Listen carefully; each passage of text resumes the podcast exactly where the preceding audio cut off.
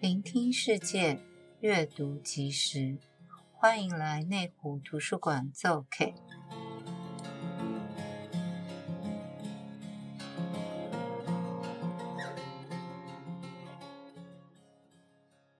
各位亲爱的朋友，大家好，很高兴大家今天来聆听我们的 Podcast。我们今天的主题呢是“施比受更有福”。志愿服务的甘苦谈，会选定这个主题，是因为其实内湖图书馆的馆藏特色就是社会福利。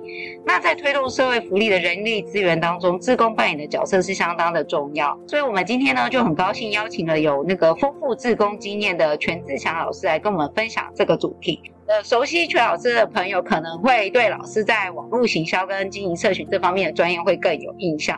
那其实，呃，因为我看我有看老师写的书啦，就其实从 大学还没毕业就开始当志工，然后后来还跑到海外去当志工。所以第一个想要问老师的问题，是因为这是我自己看老师的书就很好奇的，因为老师大二就跑去当那个张老师。是 大学大家都是去参加社团或者玩什么一堆的，很少人会去想说，哎，他去当个志工，而且还是去当张老师。那就想问一下老师，那时候为什么会想要去做这方面的服务这样子？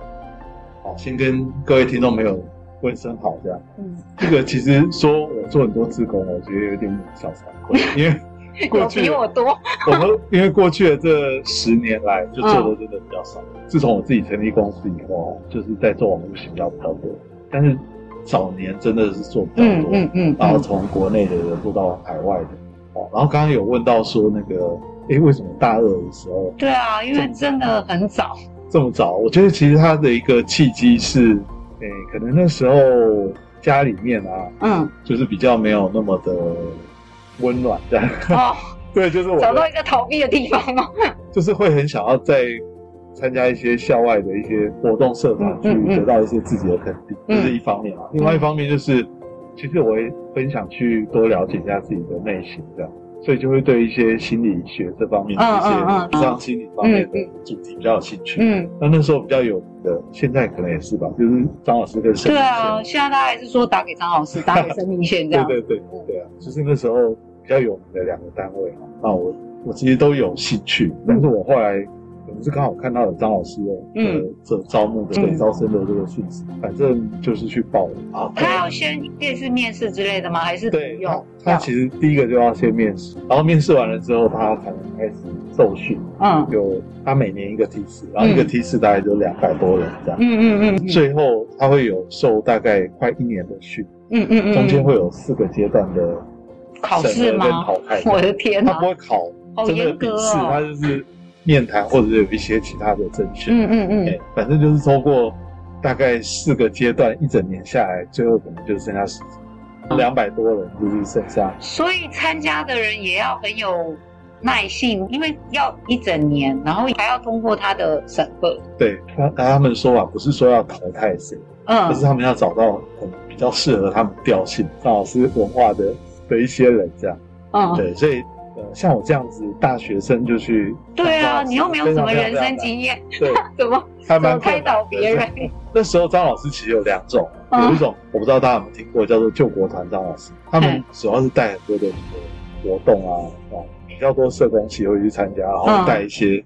是团康，对，就是比较像团康那种。哦，所以很多人都以为我们报名哦，会以为是去做那种大哥哥，对对对对对。然后我后来当的这个叫电话张老师，嗯嗯，对，就是有问题你打给张老师聊一聊，也有其实也有那个面对面的咨商，对啊。然后那个当然这个中间的受训过程很辛苦，嗯，哦，上了很多课，然后也也去是都是心理方面的课程嘛，对对对，嗯，然后他也会会一些小团体。课程，嗯，哦，主要就是看说是不是适合做这样的一个义工，嗯嗯嗯，虽然是义工，他们还是考核蛮严格的。可是因为我觉得性质不一样啊，这个万一你跟一个想不开的人随便乱讲，然后他 就做什么，对。其实其实会不会对别人造成什么影响，这是一部分。嗯嗯嗯。那这个人自己他是不是嗯够强大？对，他也有可能听太多这种负面的，然后他自己最后承受不了这样。所以这个其实。自己是不是适合，我觉得也是蛮重要的。嗯，其实比较多哈，我们那个受训过程就是不断在跟自己对话。嗯，哦，只是看自己适不适合这样子一个助人的工作，所以不是说你想去做就一定适合。嗯嗯，有些人可能太多愁善感啊，或者是他比较没有那种同理心啊，他可能就比较难做这样的工作。嗯，因为我们其实啊，真正在做张老师这种工作的人，最主要是在呃有多少的可以解决问题的能力。我们最大的能力其实是在同理跟倾听。嗯嗯，其实很多人他，可是这是很困难的。对，我们其实并不。嗯并不会很厉害，说可以去解决你的困难，对不对？你都没办法解决了，我怎么解决？其实也解决不了。是，大部分情况下是他解决得了，他就不会这么痛苦了。他就是解决不了。对。但是很多人他其实只是想找一个人听他说话。对，但因为那个倾听很难很难嘛，就像你说的，对。所以他其实是想找到这样特质的，但是其实这样子一个特质，在张老师的训练。对我后来未来的很多工作都有帮助哦，我相信，我相信，对，包括我后来自己在做行销工作，嗯，我后来当比较多讲师的工作嘛，呃，我跟其他老师也比较不一样，嗯，我也比较会去跟学生沟通，嗯，那学生有问题，实际上都会来找我，这样，就是因为我觉得那个时候的一些对我的人生有蛮大的帮助，虽然名义上是我要去帮助别人，但是其实对我自己的帮助是很大这样。哦，对，大概可以理解，就是说，其实我们听到都会觉得这是你在助人，可是对你来说，你可能觉得你在这个过程里面，你你也更了解自己之类的嘛，就是收获最大的是自己，而且不只是张老师啊，可能等下会聊到，就是呃后来做了很多的所谓的助人工作，嗯，其实收获最大的我自己，嗯，这样，包括我去很多海外的地方，去柬埔寨、印度，嗯嗯，然后菲律宾做了很多海外助人的工作，其实。给我自己很大的成长帮助，这样，嗯、对，慢慢的越到后面，你就会越发现这些。嗯、那像老师你在当那个张张老师的时候，因为我们都没有打过这个电 电话，到底就是你接触到案例，大概就是有没有什么是你比较印象深刻，或者是他们大概都是什么样的状况才会打电话？因为对我们来讲，好像都还走不到打电话的那一步。很多哎，真的各式各样。因为我后来受完训之后，我大概又当了。至少当了五六年的，包包括我后来就我从大三就开始了，然后我后来就去当兵，退伍完之后又继续当，所以前前后后加起来到我五六年。嗯，很久很久。对，然后每个礼拜至少会去一到两次。所以就是接电话吗？就是去到他们的中心，然后接电话。嗯嗯嗯。然后一次就是一个时段，就是比如一个晚上，嗯，或一个下午。然后这个电话是不太好打，因为它全是极限的。可能很多人会打电话过来，嗯，哦，其实现在想想，我觉得这件事或许到了现代就不太一样，因为那个时候的人比较没有太多抒发的管道，哦，那个时候你看哦，那个算起来是快二十二十几年，快三十年的时候，那时候当然就是只有电话，对，现在有网络啊，有很多的地方，大家在脸书上什么就可以抒发不满的心情，那以以前的人不爽要去哪边讲？他可能就是想要找一个，但是网络会有其他问题，我我可以理解啦。对所以其实网络上有一些呃富有智商效果的一些东西，只是不是那种那种方式，他可能不是那么专业吧。对，对啊，我只是说人的情绪有时候就是需要一个出口。对，对，对，所以我们那时候会接到各式各样，很多都是婚姻感情的问题。我记得印象中有很多大众，嗯，哦，然后其他的工作不顺利啊，这些都哦，但是婚姻的人是最多。哦，是哦，对，所以那时候，所以他们可能是觉得那个主题应该是最无法找到人说的吧，应该是这样，对，然后又没有办法怎么解决，以前是这样子，对，嗯嗯嗯，然后很多人他其实真的只是孤单，想找个人说说话，聊天吗？是啊是啊，他可能有一些问题，但是他不一定会，反过来他也不一定会真的讲他的问题。哦，我大概懂，他是透过这种聊天的方法，就是舒压，对，他舒压，然后但是他反正。反正他的问题就是没办法被解决，然后他只是想要让自己心情稍微好一点，有点像这样子，有点像这样这样。所以其实我们做的事情也就蛮单纯的，就是跟他这个好好的聊一下，而不要给他很多意见，就是同意他，嗯，好了解他的心情，或者是帮他做一点点的分析啊。呃，虽然我们是看不到面的，嗯，有时候在线上看不到你，但是他们听声音也知道我可能。年纪不会很大，这样，所以甚至很多那个什么婚姻，或者是呃工作的很多事业的问题，我是真的也是没办法解决。嗯嗯嗯，然后我自己可能连女朋友都没有，这样来解决他们的问题。嗯，这样，但是他们也还是愿意跟我讲。哦，对啊，就还是好。可是我觉得就是因为可能感受到就是有被听到吧？是啊，对啊，对啊，对啊，所以就是会有用这样。那个时候会愿意打电话，其实就我就觉得真的，一般人好像不太会打。对，一般人也不见得真的会有这个勇气去打。对啊，大家都知道说别人到底听了会怎么。对啊，对啊，大家都找朋友抱怨一下就算了，可以过就过了。对，所以其实会打电话也是蛮先进的，说真的。就是他会想到说，哎，那我试试看这个方式。所以这样听起来，我就觉得这工作真的很困难哎。就是这个自工不是一般人可以做，就是你本身也要有一些，就是就像老师说的，心理素质要很强。对啊。然后不是那种想要过度帮忙的人。对。对，因为过度帮忙，可能最后自己都受不了。所以这个其实这个训练真的，所以他当初为什么要一年的训练？嗯，就是因为真的真的不断的培养这这方面的能力。嗯嗯嗯。能够我刚刚说只是讲简单的说，倾听跟同理。哦，但是其实要做到的是很难很难，对，真的很难，因为你会想提供他方案，有时候就也是反而是不是对他有帮助，但你要忍住不给他方案，又很难忍住。只是人都会想要救可怜的人嘛，就是想要帮他什么的。可是你这，因为我觉得很多做自工的人都是这类自工人都是这样，他想救人嘛，可是实际到现场，就是你不能用这种方式救他。就反而是可能会对这个人没办法提供什么帮助，对。这个其实就跟我后来去海外做的志工很像，嗯，因为我后来去了很多年的那个印度加尔各答有一个德瑞莎修女的垂直家。对对对，我有看到，就就是也是有想问老师这个部分啊。是去做了至呃至少五次，嗯，然后呃自己一个人去，然后也带带很多人过去做自工。其实跟你刚刚说的那个有点像，就是说。我们做久了，就会发现说，其实我们可以帮助、可以改变很有限。嗯，他那边好几百年的文化，然后印度又有这种种姓制度啊，这些。对，就是他先天上就是这种环境。对，那个垂直家呢，它比较像是一个呃临终的一个收容中心。嗯嗯嗯，像是一个安宁的照护地方。哦，它不是病房。这样我可以懂，就是所以他们都其实是快要对都是走了吗？会有人专门到街上去找那个。游民就是，然后收容白白的，然后就把它带回去那边。哦，当然有很多人只是因为营养不良，嗯嗯，可能后来比较好的就再送回去这样。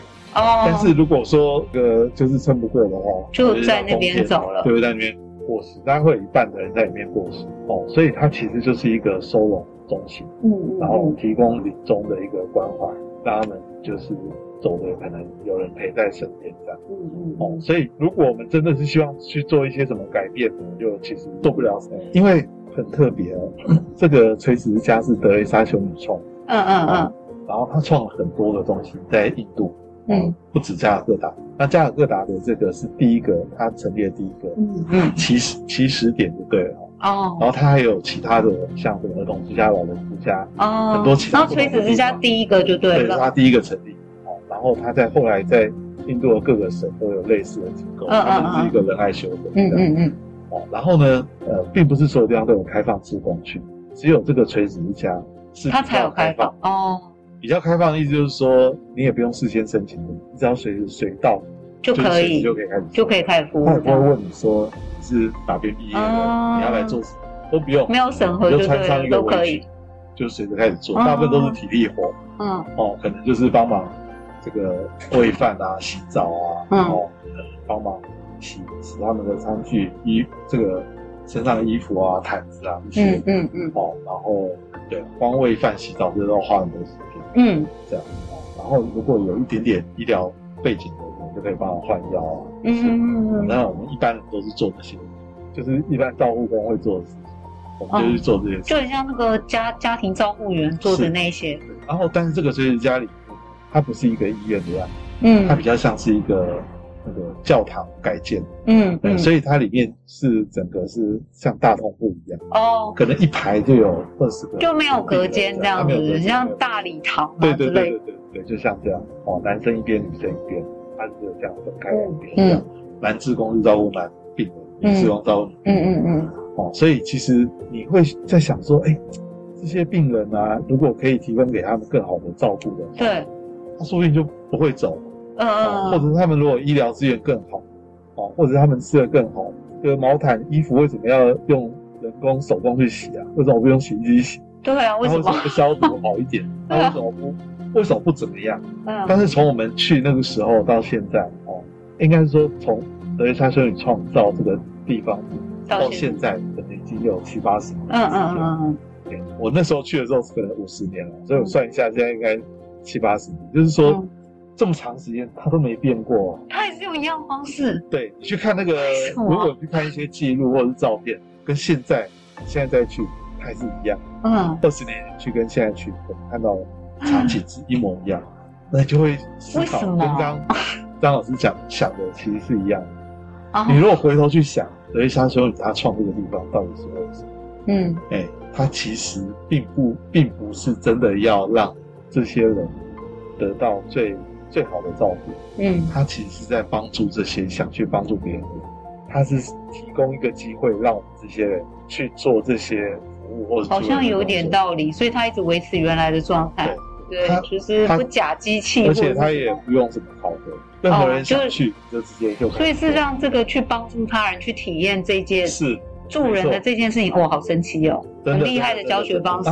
对，里面在你旁边跟你一起帮病人去洗澡的这个，可能就是美国的，可能某一个前的这个银行家，或者是某一个前州长。但是现在呢，大家都是平等，就是在里面都是职工，然后是全世界各地来的志工。在还没有疫情以前啊，每天可能都会有几十个职工在那边去，然后就是来来去去的。有些人待得久的，待了很多年。嗯。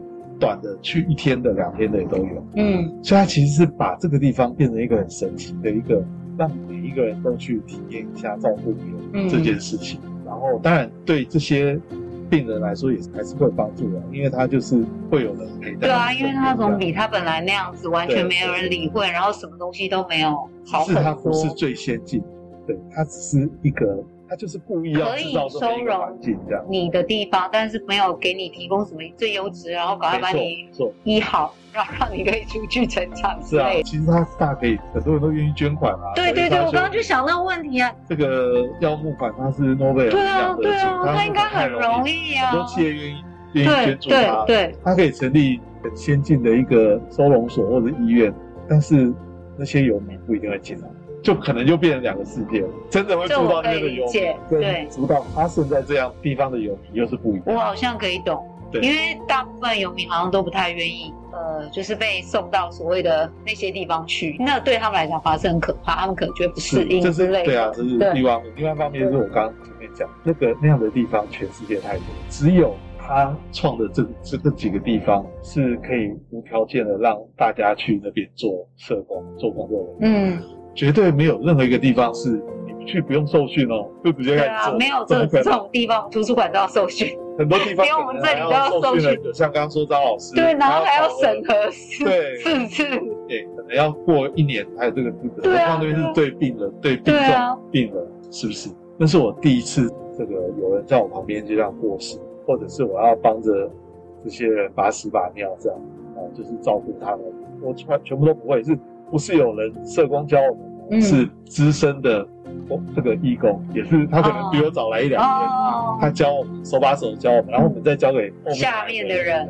他在这边变成了一个自工的一个循环的系统，然后变成一个自工的一个体验的地方。对啊，自工体验营哦，是有点像这个味道这样。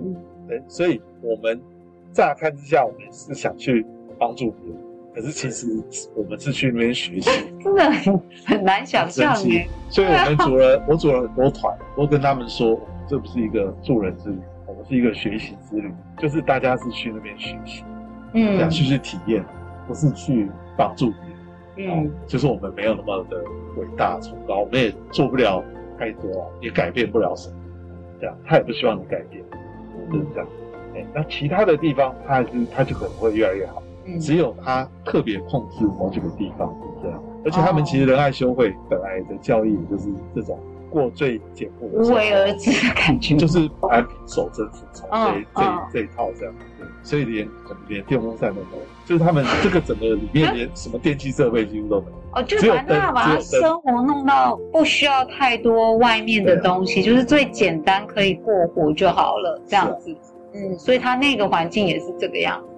对，那所以老师还会去那么多次，是因为这个过程让你觉得得到什么吗？因为你说，虽然你有说，就是其实得到最多的是你，所以他那个得到的是什么？得到的就是呃，让我去做本来很多我是根本就不会去做的事情。嗯，对，就是去刚刚说的，不管照顾病人，或者是说去面对死亡这件事情，嗯、我们一般人是不太会有这种体会，除非我是在放映社工作这样，不然一般是不会。是是是。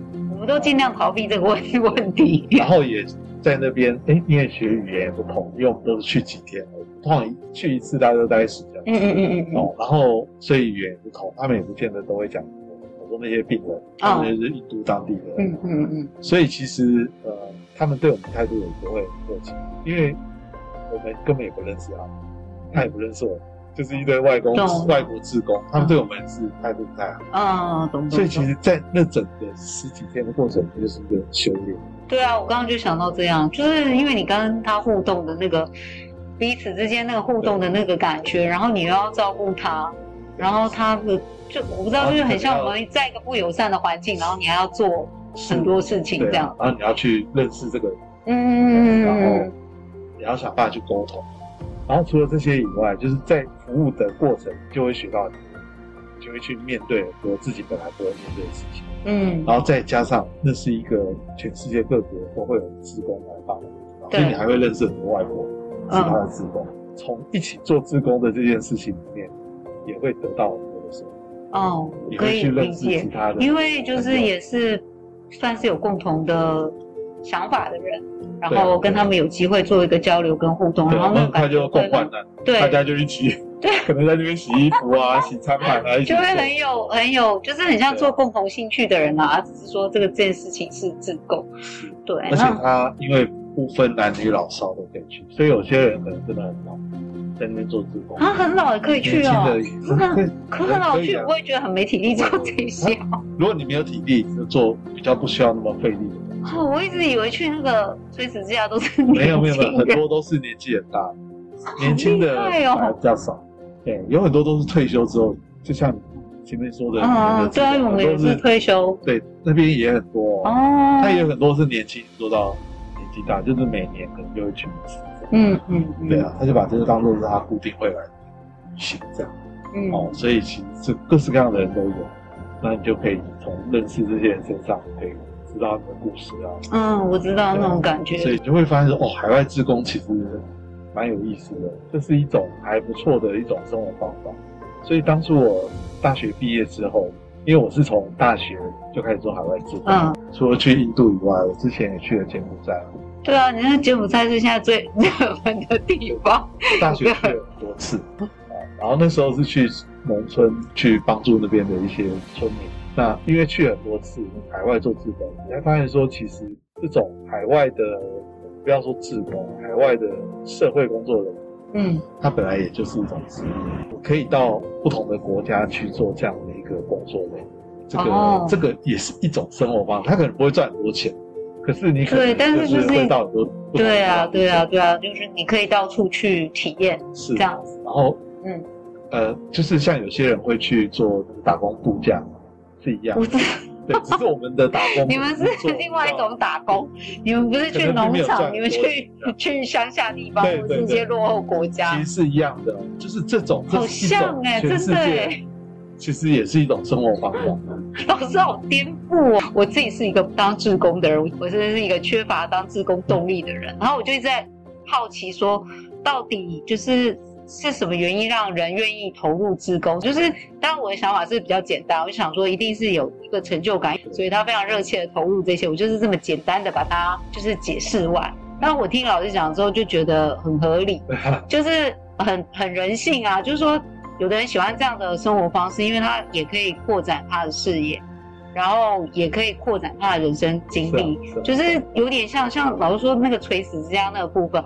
我觉得就是把我们人生的可能有一些经验，在很缩短，在十几天之内做，没错。因为其实我们也是会在我们日常生活中碰到一些没办法沟通的人，然后你又要跟他沟通，然后他可能是你要服务的顾客，或者是上上司或部署，不知道 anyway，然后你可是你还是得做，对。然后那只是我们平常就是可能可以时间拉长，那我觉得你那个是好像很短的时间内，然后是比较难度可能就比较陌很陌生的，然后难度更高的那种感觉，但但就是真的会吸引某些人去做这样子的事情。其实最多人会问我的问题就是说，哎，他们国内也有很多需要帮忙。对对对，为什么不在国内？这最常被质疑就是这个。对对对，我干嘛要？很多人说你为什么像我爸妈最会讲啊？说台湾都帮不完，你去帮外面干嘛？他很不能接受什么什么，可能有一些什么海外救难或者什么，他觉得。那你现在台湾先救台湾都已经都过好了吗？为什么你现在要跑去国外的？还会有一些人说，你干脆把那个机票钱拿去捐给他比较好。哦，可能、啊、可能真的会有人这样说。更大吗？对对对，花了机票钱跑去做这一些这样对。然后你真的有帮助到他们吗？有很多种嗯嗯。哦，所以我刚刚前面一直说，其实我们不是要去帮助别人，我们只是学习的、嗯。所以你一定是人要过去啊，不然你捐钱你总会有学习。嗯，你捐钱就真的像你刚刚前面说的，那只是一个成就自己，好像自己有做了什么。嗯，但是其实要人真的到，它的意义是不一样。嗯，哎、欸，就是你真的有到这个现场，这件第一个这个是很重要。嗯，第二个是国内跟国外也是不一样。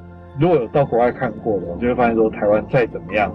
还是比国外好很多，就是整、哦、整体的就是国外的环境真的很差，这样子。像因为去的国家好像都是一些比较对，其实国外当然也有还 OK 的啦，但是国国外这个差的地方也很多，像印度就是贫富差距很大，嗯嗯嗯嗯哦，然后像非洲有些地方它也是贫富落差很大，嗯，那一样的啦，其实到哪边去都一样，呃，也有可能是有外国人来台湾。做义工，对对哦，对啊，对，我们已经觉得我们做不错了，可是还是可能会有外国人。对对耶，有哎有哎。对，其实他们有时候在做义工的同时，也会想去体验一种跨文化的一些交流，都在我们国内是感受不到。嗯嗯。就像我刚刚说的，哎、嗯，我想在做义工的同时，也认识其他在做义工的朋友。嗯、那我在台湾就得不到这一点哦，所以我觉得这个件事没有是非对错，嗯，就是说选择不一样。有些人就是。想到海外去做，他可以多得到一些别的东西。嗯，哦，就是刚刚说的文化也好，或者是可以认识不同的人。哦，国内也很好。嗯，哦，其实这个我觉得本来就是都可以做。但是如果我们每一个人啊，嗯，都只关心我们自己台湾的世界，嗯，哦，那外国人就不那么容易知道台湾。嗯，哦，对对对，譬如说我们在印度那边。在垂直家做志工，可能有来自这个几十个不同的国家，有欧洲、有欧美国，哎、嗯，他们可能都是第一次才认识到有一个台湾来的。嗯嗯，嗯哦，原来台湾也有很多人想要做这样的志工。哦，那个很少很少，就是几乎很少看到台湾的人，哦、日本、韩国的都有，真的。但是台湾很少人去吗？很少人啊，现在应该更少。哦，就是大家都比较怕死。对，应该是。有很多人都因为台湾现在是把柬埔寨妖魔化了。对，因为现在大家就变得很认为说，就是这个国家怎么样怎么样，对，啊，就会很极端的。有有有，印度也是，就是说这个国家有多恐怖。是，所以其实很多。呃，其实这些地方都有可怕的地方，但是也还是有有需要帮助或者是是比较正常的地方。嗯嗯嗯嗯。所以其实，可是因为我们可能有时候受一些报道，就会很主观觉得哦，那里就是那样，就是其实像柬埔寨这个也是一样。就是被因为新闻一直报啊，那就觉得那里很可怕，就会变成这样子。对，就是还是要学会好好保护自己。对对对，那个可以找人一起去，大家就比较安全一点。就是不是被骗去的，是自己 自己判断自己去。对对对，好。嗯，不然真的会没有什么人想要去那里了。因为我们现在如果在在做同样的招募，是的，海外招工，对，有可能就找不到。对，我觉得柬埔寨应该没有人会去，就会吓到，这是诈骗。对啊，对啊。不过我们不会收护照什么的，不会教大家缴一正派经营，把护照。其实就是自己的判断还是要在里面啦。就我觉得就是可能这里就是像老师讲，因为可能老师有一些实际到现场的经验，你有看到那个国家的其他的层面。那我们因为没有，我们也没有这个经，因为我觉得那个去那里观光旅游，跟你去那里做志工，当然就又不可能会一样。那我觉得就是可能这也是做海外职工会获得的一些效益吧。对，对，我觉得就比较像是，好像海外职工就是一个可以选择的兴趣或者是职业的那种感觉。然后这个工作里面可能有各种，就是有它的就是可以学习到的地方，然后有有你会觉得满足的地方这样子。然后可能是你觉得其他工作没有的，就是一个选择这样。是，所以我那时候一退伍就去应征，有一个台北海外和平服务团。嗯。哦，那时候就是要去柬埔寨做这样的工作，嗯，因为我那时候查了很久，台湾这样的机构很少，嗯，就是派驻在海外去做海外工作的，不是自工，是真正的的工作的这样子。哦，就住在那边吗？对对对对对。然后、这个、哦，那跟自工不太一样，他不是志工，嗯，他是算社工的，嗯嗯嗯。哦，他的前身是中泰难民志愿嗯，后来改叫做台北海外和平服务团，嗯嗯嗯。然后就应征上到柬埔寨，哎，但是才去了几个礼拜就刚好遇到的。有我看到书上写的逃难，对对对，就是 逃好可怕哦。所以其实就是这样的机会很难得，哎，那我当初其实这些也都是有受到一些感召的，像。我当时的时候去柬埔寨，那时候是因为我的学校的教授神父，嗯嗯、但是我真的去印度垂直家是被加统校长影响的，嗯嗯、他那时候就写了一篇文章，对对对，高墙倒下，对，很有名很有名。那因为他写这篇文章的时候，那时候我们就已经认识，嗯，应该是还没出版这本书，他就写这本文章，嗯、这篇文章，然后他就有告诉我们说怎么去做志工，嗯。需要注意什么事情？哦，我们是我是第一个问他这些事情，所以后来我去完回来之后，我就成立一个网站，嗯，好，然后我也这个发表一些文章，所以后来十几年的时间，只要有人看了他的书想去做指导，就会来问你嘛，对，他就会把它转给我，对，所以这个是后来为什么带那么多人去做志工，这是主要的。嗯，哎，所以其实李校长的那个书也是影响嗯嗯那个文章，所以书真的也会影响很大。有时候就只是一因为一篇文章，对，然后决定做什么事情这样子。就像那个我刚刚说我去报名那个台湾海外服务团，嗯，也是因为看了一本叫做《两个女孩的天堂》。哦，好，等一下老师会帮我们介绍一下那个书。对，嗯，好，就是里面的一些文章影响很大。嗯嗯嗯，对啊，好。那今天就是很高兴老师跟我们分享他很丰富的那个自工的经验这样子，然后就是我也觉得对于那个当海外自工或者是当自工的，就是的人的想法我多一点了解，因为我就是一个不会当志工的人，那就是可以感受到老师的热情，也觉得大家可以听听看，搞不好这个生活方式是你觉得你。你也有兴趣做的，然后如果想要的话，就是也可以自己去接触看看。因为老师脱离太久，不然要去垂直之家，可以问一下老师。其实我相信那边应该也是差不多的，只是说因为现在就是疫情的关系嘛，大家可能会比较害怕。对对对。那海外应该很多地方都开放。嗯嗯。哦，那我觉得现在人真的比较幸运，就是我们那个时候是很少资源，现在应该网络上查。可以查到很多。现在其实 Google 应该都查得到啦，对。然后，但是这要注意哦，不要那种收你护照那种，就就有点问题。就是大家还是要自己自己判断一下，然后就是比较有认证过的机构可能会比较安全。那今天就谢谢老师来跟我们分享这个主题，然后我们就是下个礼拜也会再继续延续这个跟自工有关的一些主题，还有就是请老师帮我们推荐一些好看的书。那我们下周见，拜拜，拜拜。Fantasy，爱上台北 Library，爱上台北 Library，拜拜，谢谢惠顾。